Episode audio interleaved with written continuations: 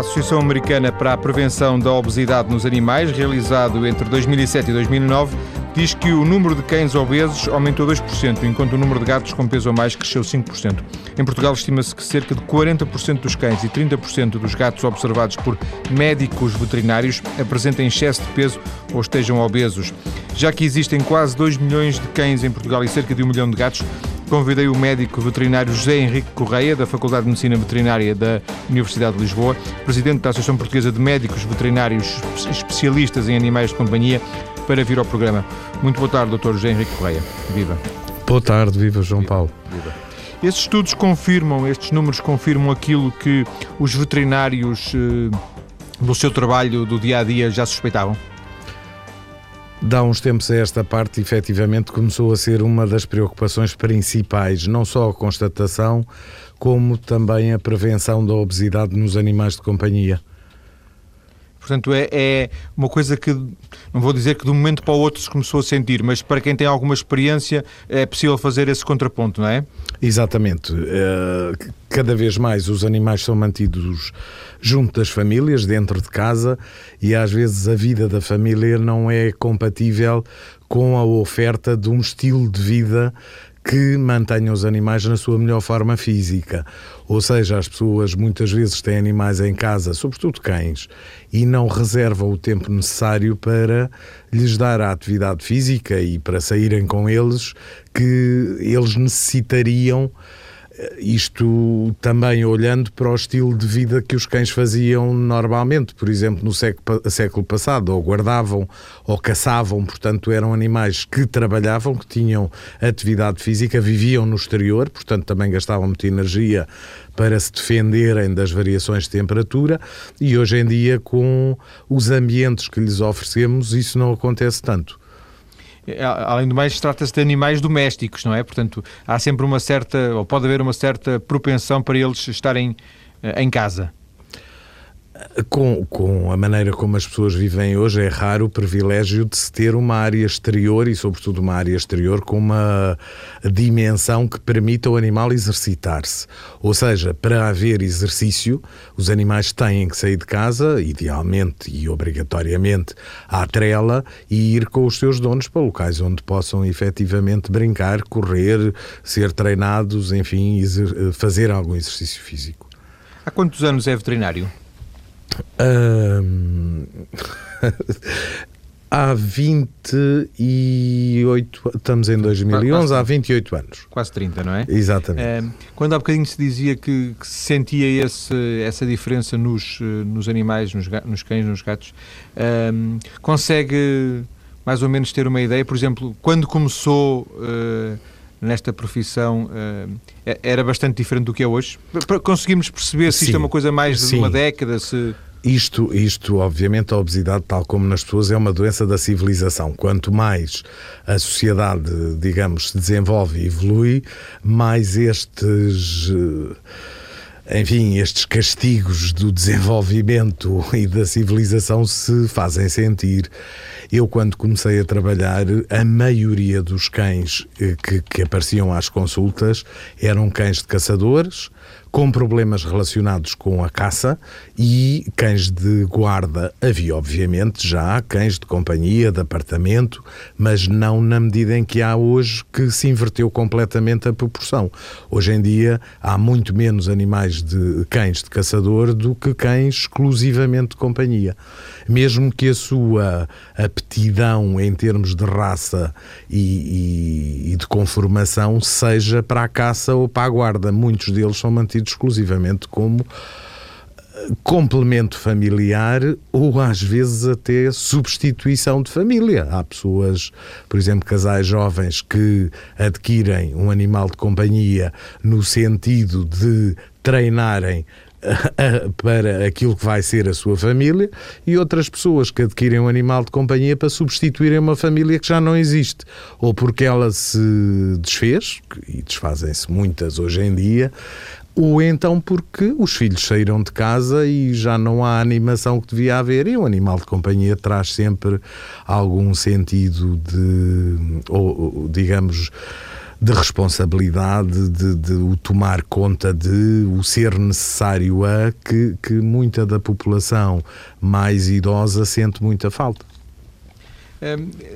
Relativamente a isso, um, poderia haver ou deveria haver algum tipo de cuidado na escolha do, por exemplo, do cão, porque disse que antigamente eram mais cães de caça e alguns desses, desses cães mais ditos, eh, mais especialistas em caça, são, por exemplo, são mantidos em, em apartamentos. Um, isso tem alguma influência na, na, no desenvolvimento do próprio animal? Uh, um animal que, que seria um, caçador mantê-lo num apartamento ou um animal que não seria, se calhar já é, já é mais difícil, um animal que não teria propriamente perfil de caçador ser levado para a caça? Ou isto não faz sentido? Faz, faz sentido, com certeza, porque isto, o homem, eh, visto que lhe foi uh, supostamente uh, entregue o papel de rei da criação, utilizou os, os animais uh, da forma que mais lhe conviu ao longo dos tempos. E nas diferentes espécies foi selecionando linhas, estirpes, mutações genéticas espontâneas ou outras até, digamos, induzidas ou procuradas por cruzamento, de modo a desenvolver características nos animais que lhe servissem os propósitos. E daí que haja tantas raças e tantos tamanhos, de cães, por exemplo. Eh, os gatos não variam tanto no tamanho, mas variam nas suas características corporais, digamos assim. Foi porque o homem as produziu. E Uh, atrás dessa seleção por características morfológicas vem, obviamente, alguma seleção temperamental e comportamental, isto é, os animais foram selecionados para determinadas uh, aptidões e, e, eram escolhidos para reprodutores aqueles que as uh, demonstravam melhor. E por isso é que nós temos cães que, que, que, foram desenvolvidos para serem uh, de caça, uh, outros que foram desenvolvidos porque cheiram melhor, porque ouvem melhor, porque têm um comportamento, por exemplo, de separar em relação a uma peça de caça. Temos outros animais que são de guarda, são mais corpulentos, são mais agressivos, são mais atentos, mas não terão talvez a resistência que tem um cão de caça. E temos Quer dizer, temos, infin... consoante as regiões geográficas e os modos de vida das sociedades, nós temos raças, felizmente em Portugal ainda temos muitas raças autóctones, temos sobretudo raças ligadas ao pastoreio, temos raças ligadas à caça também, e à caça à caça grossa, animais mais corpulentos, à caça, por exemplo, de, de coelhos ou de, de, de, lebres ou de perdizes, animais menos corpulentos, mas mais rápidos, e, portanto, é, é, a pergunta faz todo o sentido. nós é que influenciamos esta deriva genética. E, portanto, se, se, se queremos um animal para nos fazer companhia no nosso apartamento, provavelmente não será... Um um pastor alemão ou um Rottweiler não será se calhar o ideal, é isso que está a dizer? Um... Se, eu, se, eu, disse algumas raças, uh, uh, se eu disse algum disparate, corrija-me. Não disse, não disse.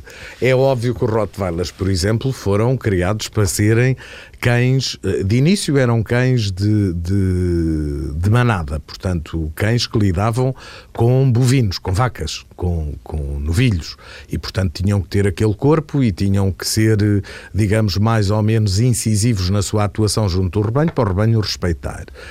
Depois, essas raças, como tinham essa apresentação e essa digamos, pujança em termos corporais, foram aproveitadas para outras finalidades, nomeadamente para cães de guerra, os alemães utilizaram-nos, e, e depois, posteriormente, para cães de guarda. Obviamente que isso está dentro de, dos cromossomas memória destas raças todas. Agora, uma coisa é a genética e outra coisa é o ambiente. E se os animais forem criados por donos, por proprietários, que os queiram utilizar num determinado sentido e que lhes proporcionem um ambiente e um treino que os conduza a comportarem-se uh, de uma forma socialmente aceitável dentro desse contexto, ou seja, um Rottweiler faz um ótimo cão de companhia, faz um ótimo uh, companheiro de brincadeiras de crianças. Agora é preciso Se for educado como tal, é isso? que os donos o treinem para isso, lhe, lhe deem as, o ambiente e, a, e, as ferramentas de aprendizagem suficientes. É óbvio que um Rottweiler, se for mantido num canil no fundo do quintal, Se se lhe aproximar uma criança que ele não conheça, se calhar ele reage mal porque está a defender um território. Portanto, há alguma componente genética, mas há sobretudo a componente depois da vivência e do treino que os animais têm com os seus donos.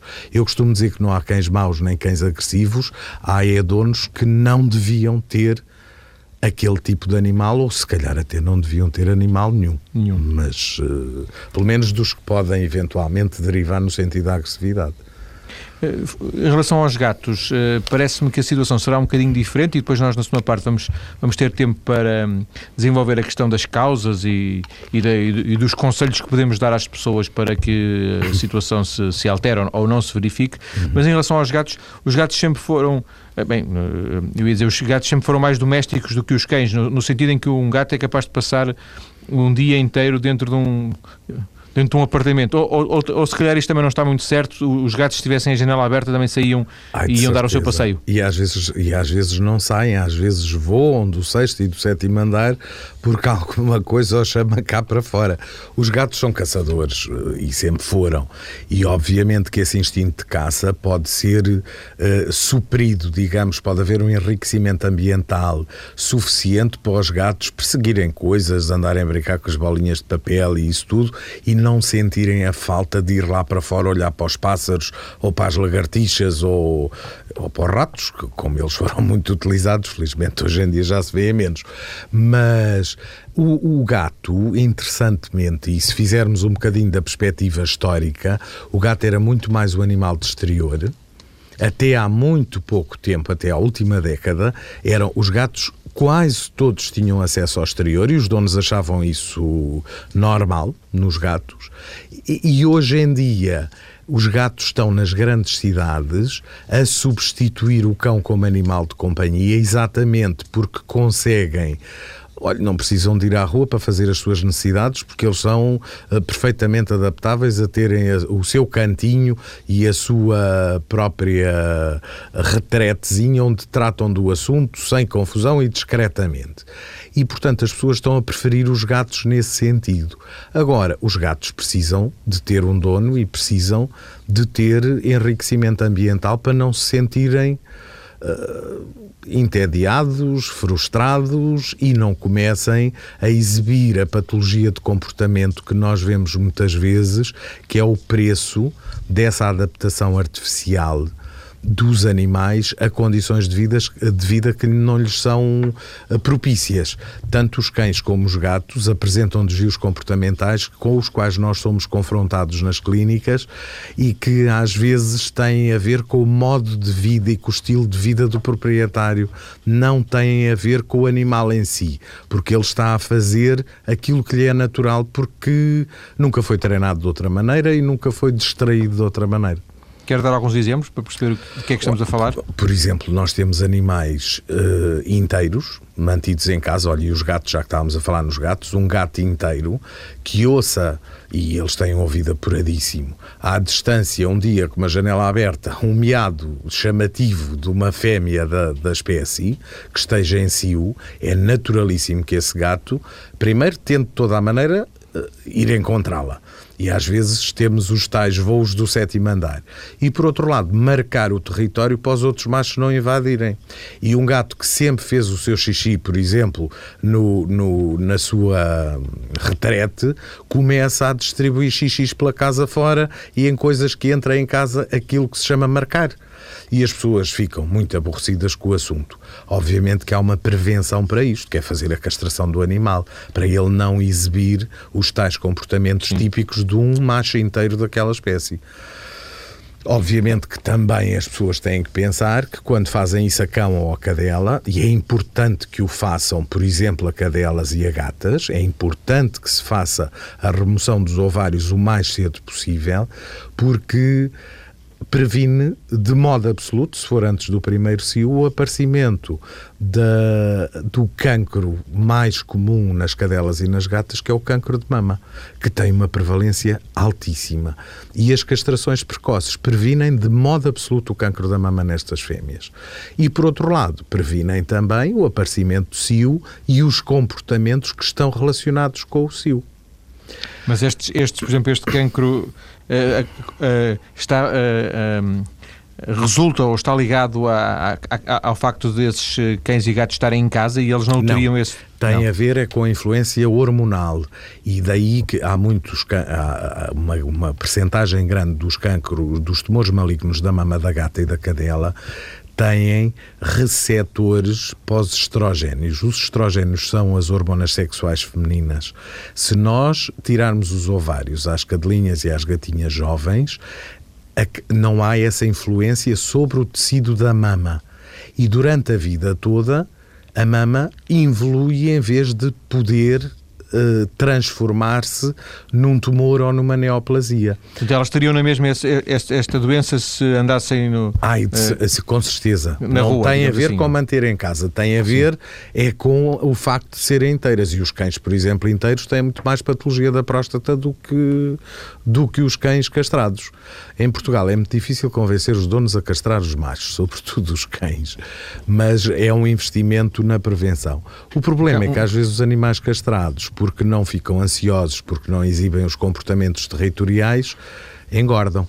Quanto mais animais nós tivermos castrados, maiores são as probabilidades deles adquirirem peso, indo bater um bocadinho à sua introdução e, e, e ao problema da obesidade que nos, que nos aflige bastante. Portanto, Agora.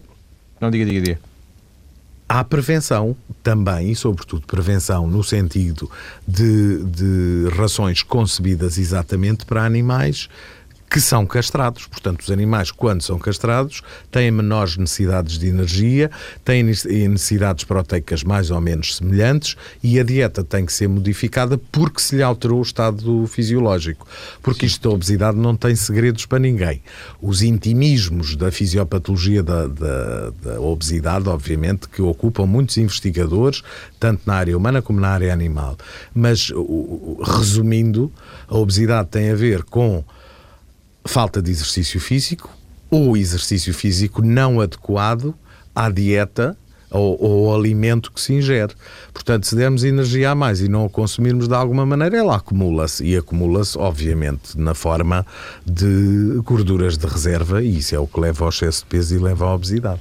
Só para fazer aqui um ponto da situação, porque já usou duas vezes e eu eh, acho que já percebi, usou a expressão de um cão inteiro ou um gato inteiro, é um, é um gato não ou castrado. É, é inteiro é que tem as gónadas, isto é, as, os gatos têm os testículos e as, uh, os gatos e os cães têm os testículos e as gatas e as cadelas têm os ovários. Portanto, Sim. nós falamos de inteiro quando eles estão como a natureza os produziu e falamos de castrados ou esterilizados quando se lhes retirou uh, uh, as gónadas, Sim. ou seja, os testículos ou os ovários. Para fecharmos esta, esta primeira parte, eh, é fácil quando um, cão ou um gato entram num consultório, eh, o, o veterinário vê com facilidade que ele está obeso ou, sim. ou, não, ou não se aplica bem a, o índice sim, de massa sim, corporal? Uh, nós não, também se pode fazer, e em, em estudos de, de, investigação em nutrição, utiliza-se exatamente o índice de massa e o índice de gordura corporal, que são calculados de uma forma uh, um bocadinho diferente do que se calcula nas pessoas, que nas pessoas hoje em dia há uns métodos muito fáceis. Sim. Mas o que nós utilizamos é o conhecimento das raças, porque as raças têm conformações diferentes, e utilizamos umas escalas que têm os pontos críticos de avaliação e que nos dão condições corporais uh, que podem ser numéricas por exemplo, podem, há umas que vão de 1 a 5, outras vão de 1 a 10. é fácil, é fácil é de medir, fácil é? é fácil de, de perceber. É, é fácil de vamos, perceber. Vamos ficar por aqui nesta primeira Sim, parte, senhor. depois vamos então centrar a conversa, já abordámos um ou outro ponto, mas vamos centrar a conversa nas causas e no que fazer para evitar esta situação. Até já. Ok, até já.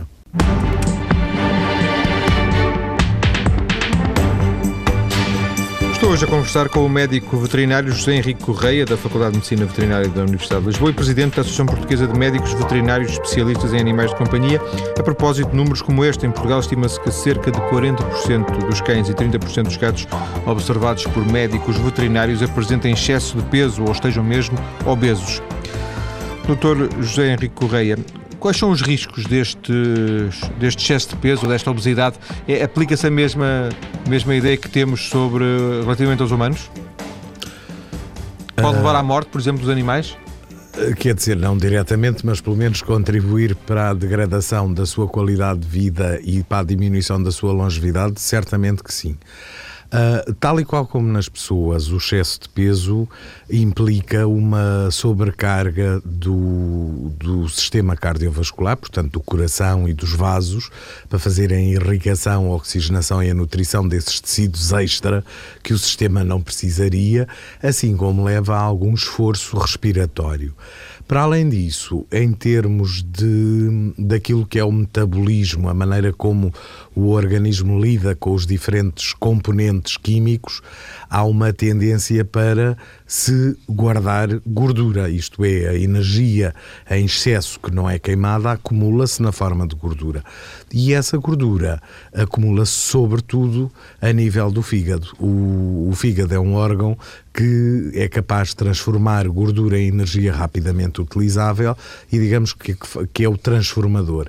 Portanto, cães e gatos com obesidade são cães e gatos que normalmente têm esforço cardiovascular adicional, têm maior peso corporal para transportar, têm um fígado menos capaz de responder às necessidades energéticas e, portanto, estão a ter um, um, digamos um espaço mais curto para que o, algum dos sistemas envolvidos se esgote, eh, esgote a sua reserva funcional e os animais comecem a apresentar efetivamente sinais de que estão doentes de um ou do outro departamento. Por outro lado, o, o excesso de peso leva a que haja um, um, esforço e uma carga acrescida sobre os ossos e, sobretudo, sobre as articulações. Animais que já tenham algum tipo de compromisso, ou por conformação, ou por alguma doença uh, osteoarticular que tenham adquirido durante a vida, por exemplo, por exercício até intensivo ou exercício errado, são animais que, quando começam a adquirir peso, começam a mostrar sinais de uh, patologia osteoarticular. E essa é talvez a que provoca mais dor que, portanto, lhes, lhes compromete mais a qualidade de vida e que leva àquele círculo vicioso que é eu dói-me quando mexo, portanto vou mexer cada vez menos. Se continuar a comer aquilo que como, obviamente que vou engordar mais e entramos no círculo vicioso da doença osteoarticular em relação à obesidade. Por outro lado, e eu acho que era importante falarmos nisto, tivemos temos muita informação de, de, a este respeito por parte da medicina humana e talvez menos da parte da medicina veterinária. A diabetes é uma doença que existe no homem, existe no cão, existe no gato. E no gato, interessantemente, existe a mesma forma de diabetes, que é a diabetes do excesso de peso e da alimentação rica demais, que é a diabetes tipo 2. Os gatos têm um diabetes tal e qual uh, uh, em termos de fisiopatologia, aquele que os humanos apresentam.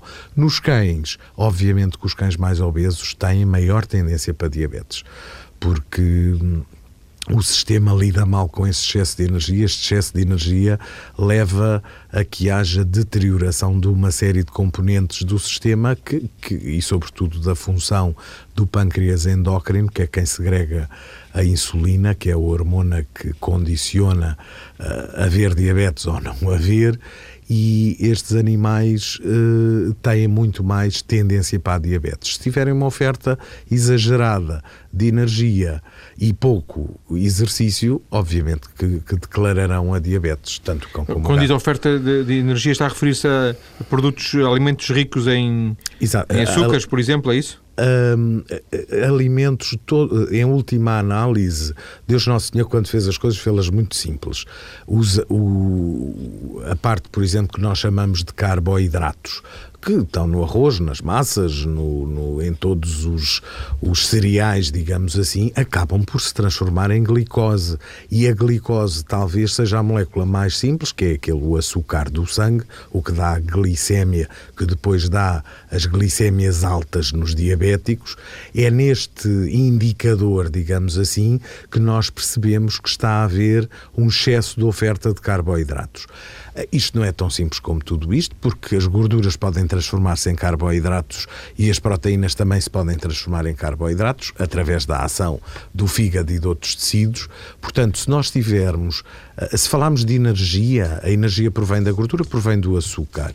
Se nós falarmos disso, se calhar percebemos se houver oferta de energia a mais para aquela que se gasta, ela vai se acumular em algum lado e antes disso vai ser transportada no sangue, ou seja, o açúcar no sangue, a tal glicemia sobe e depois o armazenamento deste excesso de energia é feito na forma de gordura. Por isso é que os animais ficam com abdômenes maiores porque acumulam gordura intraabdominal e ficam mais redondinhos porque acumulam a, a gordura nos pontos em que o tecido adiposo está e que se vai enriquecendo e vai aumentando. É, é, é tal e qual como nas pessoas. Relativamente à alimentação, e, e, e estamos a falar da, questão da, da, alimentação neste momento, hum, parece-me ter havido uma mudança eh, de comportamento por parte dos, do, dos donos do, dos animais de companhia, uma vez que antigamente era, ou nem sei se havia esses produtos, mas era raro eh, comprarem-se produtos, sobretudo para os cães, produtos eh, próprios, essas rações, e hoje em dia isso é muito frequente, basta ver os corredores dos supermercados com a quantidade de oferta. Antigamente fazia-se uma comida em casa ou comiam restos. Esta mudança a que se assiste é uma mudança boa ou má?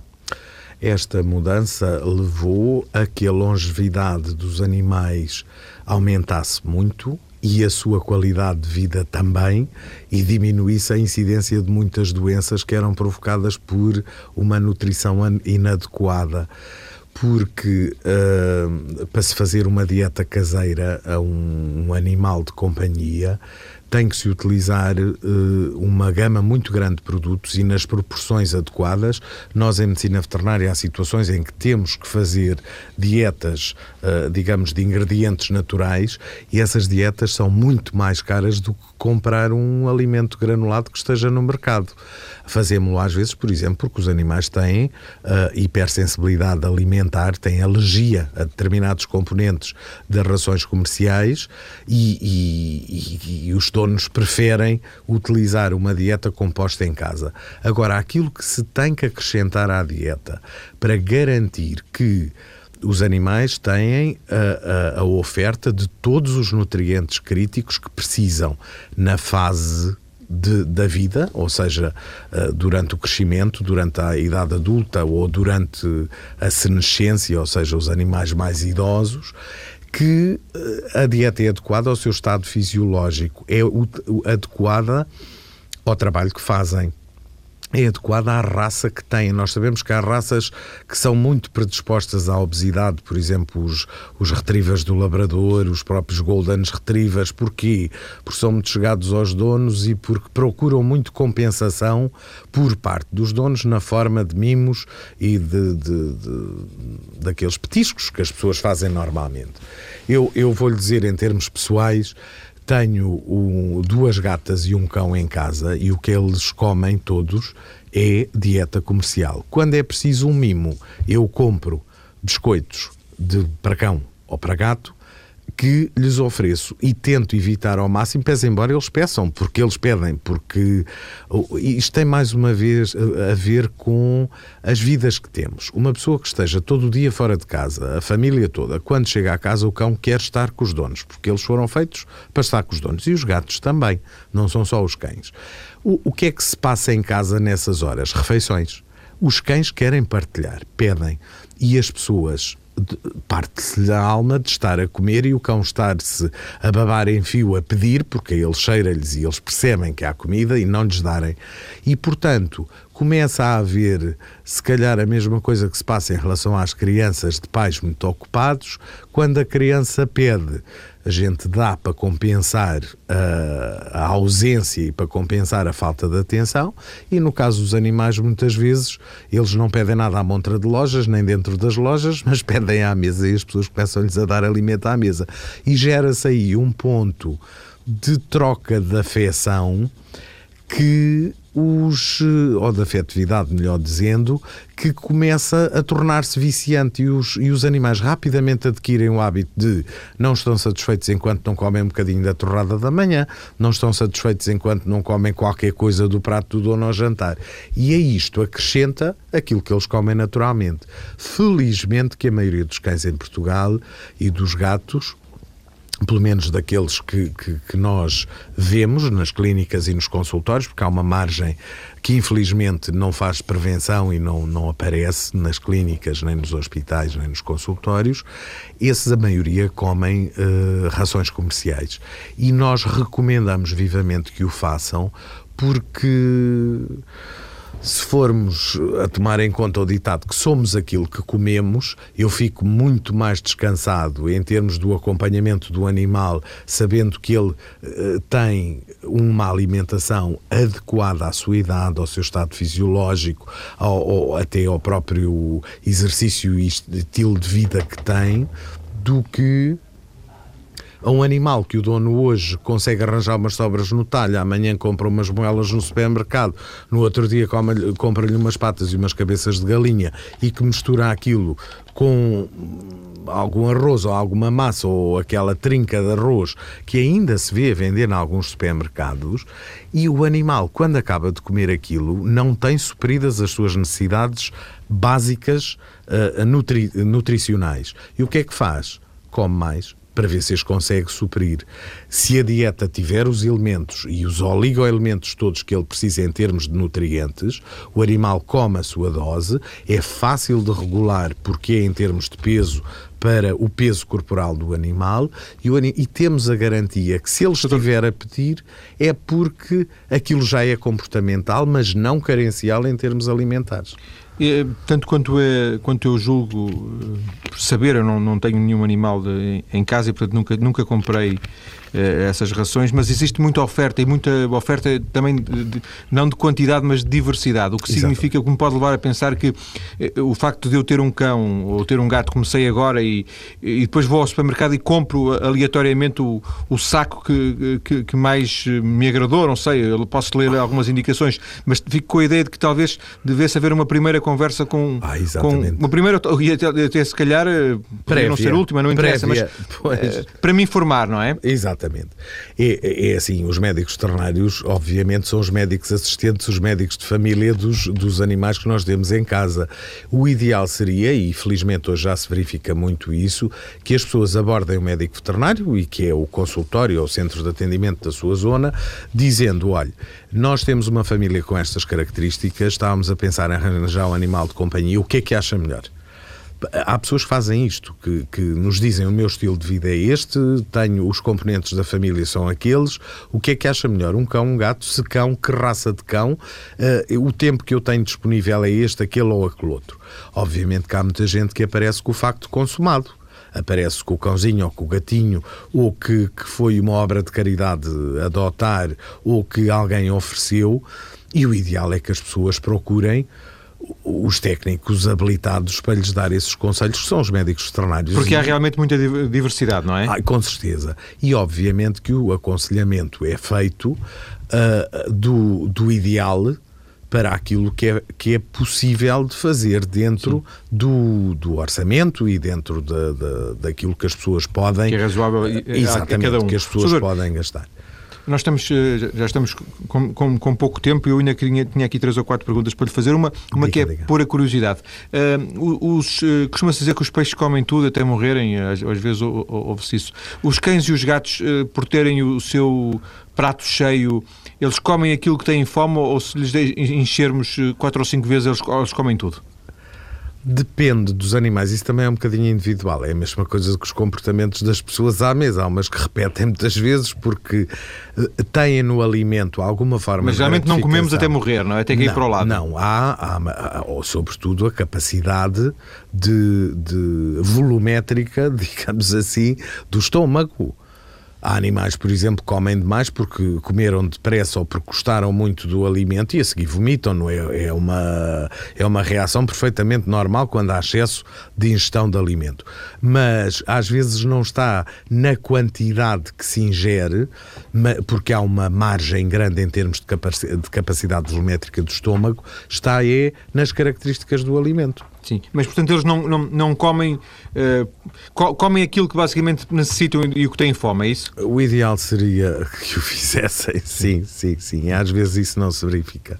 Não falámos ainda aqui de algum, ou ainda não, não tive a oportunidade de lhe perguntar sobre o exercício físico. Na primeira parte do, falou em exercício físico não adequado.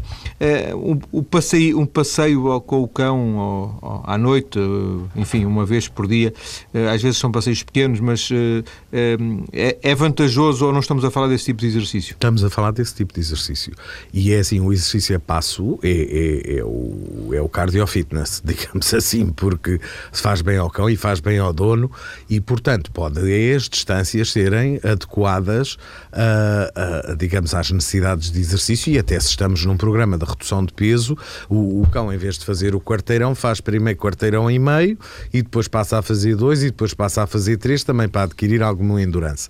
Mas o, o exercício a passo é essencial. Obviamente que se houver a possibilidade de brincar com o animal, por exemplo, atirando-lhe objetos para ele ir buscar, em que possa fazer um exercício um bocadinho mais intenso, é óbvio que, que, que se pode utilizar esse tipo de exercício. Eu, quando digo exercício errado, é, são aqueles exercícios que implicam movimentos extremos de articulações e que as podem lesionar que são às vezes aquelas maluqueiras de pôr o cão a correr atrás do carro, ou pôr o cão a correr atrás da moto, ou levar o cão para terreno muito acidentado e, e fazê-lo perseguir coisas. Portanto, há que haver uma uma adequação do exercício e para cada tipo de animal, obviamente. E quanto tempo, em termos de, de tempo ou de, ou de, de, de distância, eh, aconselharia como mínimo? Eu penso que isso depende muito das características físicas e até da raça dos animais, porque cãezinhos muito pequeninos, por exemplo, andarem um quilómetro, normalmente, mesmo que seja a passo, eles andam um bocadinho mais depressa, porque têm que nos acompanhar e isso implica um, um gasto de energia muito maior. Um cão grande que tenha uma passada larga, depois anda a 5 quilómetros, fica a olhar para nós e aquilo está tudo bem para ele.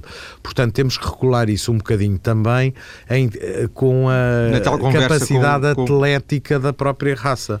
E na tal, na tal conversa prévia com, com o veterinário, é, é, exatamente esses pontos que se discutem. Discute-se discute muito o treino, o que é que é preciso em termos de exercício, o que é que é preciso em termos de, de horas despendidas nisto, distâncias e, e, e, até o tipo de exercício que se pode fazer, porque pode-se meter também o cão, por exemplo, numa pista de agility em que ele faz um certo tipo de exercícios são recomendados para ele.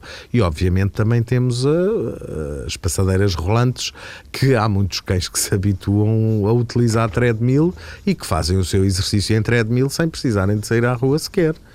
Não Última pergunta nesta, nesta conversa, temos uh, um minuto. Uh, nós falamos sobretudo de cães e gatos, porque se imagina que 90 ou mais por cento de, dos animais que temos em casa são são estes, eh, mas eh, há outros animais começam a aparecer, ou basicamente devemos falar de cães e de gatos e, e, não temos muito, muita margem para outros? Temos, temos a margem das aves e temos a margem dos pequenos mamíferos, sobretudo se, se estivermos a focar a obesidade. Há aves francamente obesas, há coelhos muito obesos, assim como há hamsters e, e ratinhos e ratões, portanto, o, e gerbilos, os pequenos mamíferos, e, e o problema é exatamente o mesmo. É o Ou seja, não é de cães e de gatos, é, é da generalidade dos animais de é companhia. É dos animais de companhia. É, é, é. Agradeço-lhe, eh, Dr. José Henrique Correia, eh, esta conversa na TSF, eu. que serviu para hum, fazermos este retrato da realidade dos animais que temos em casa, se calhar cada vez mais parecidos connosco. Claro, Muito obrigado e boa tarde. E pedir às pessoas que o levem ao seu médico veterinário para, para terem conselhos aos primeiros sinais. Muito obrigado. Muito obrigado.